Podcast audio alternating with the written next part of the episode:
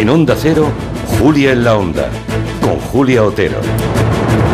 Bueno, estamos en la Semana del Orgullo. Mañana es concretamente ese día señalado en el calendario, es el Día del Orgullo LGTBI.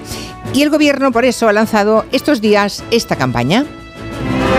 Ay, hermano, qué libre y qué feliz hubiera sido con tu Vicente en esta España. ¿Sabes mejor, Antonio? Que esto no ha hecho más que empezar. España. España es diferente, no hay duda. Hemos construido un país libre, abierto para todos, en algún caso pionero en alguna de esas leyes. Pero aunque el orgullo LGTBI es un día de fiesta y celebración, también es oportuno recordar que todo lo conseguido puede desvanecerse también, porque hay quien quiere arrugar esos derechos y tirarlos a la papelera.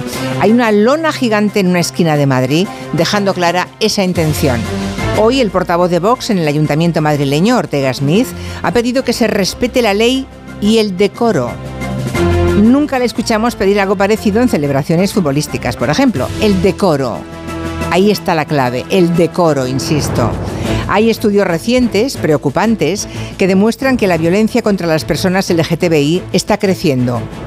Este 2022, el año pasado, han aumentado esas agresiones físicas y verbales y se han multiplicado los mensajes homófobos en redes, un 132% más.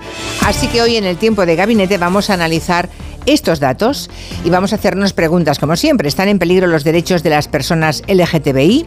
¿A qué obedece este repunte de la violencia homófoba y machista, por otra parte? ¿Cómo gestionará este tema el Partido Popular en las autonomías en las que gobiernan juntos? Lo debatiremos en tiempo de gabinete con Julián Casanova, Elisa Beni y Fernando Iwasaki.